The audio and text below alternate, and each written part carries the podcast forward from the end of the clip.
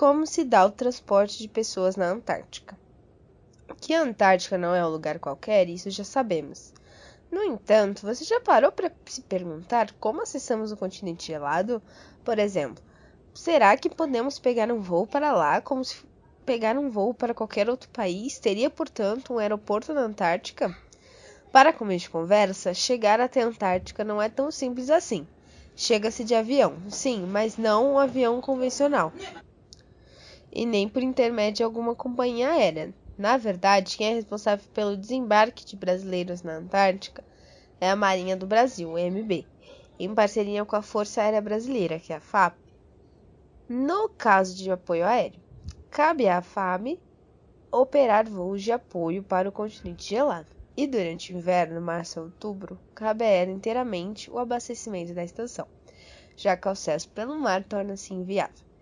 E como mencionamos acima, não é qualquer avião que realiza esses voos de apoio. Esse translado é feito pela aeronave C-130, conhecida como Hércules.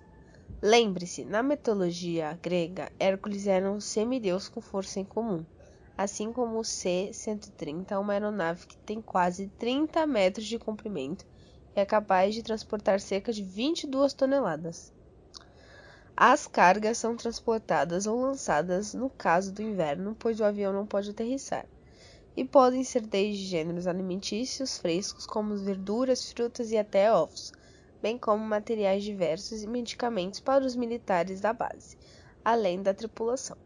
O pouso, assim como a decolagem, constituem operações extremamente delicadas pelos riscos envolvidos, principalmente por se tratar de uma aeronave de grande porte em um ambiente bastante diverso e especialmente devido às condições climáticas, tais operações muitas vezes não acontecem.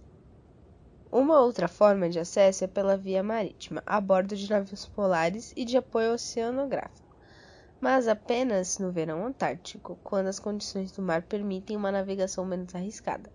No inverno, além do congelamento do mar, a quantidade de gelo na superfície em áreas ainda navegáveis poderia comprometer a integridade das embarcações dos navios para as áreas de costa onde os acampamentos se instalam. São usados botes e ou helicópteros para o desembarque de pessoal e equipamentos, suprimentos e afins. Para o retorno, faz-se o caminho oposto. O acampamento é recolhido por botes ou helicópteros para os navios, e dos navios para as estações, de onde saem as aeronaves, ou pelos próprios navios que seguem até as suas bases nos seus países de origem uma verdadeira odisseia.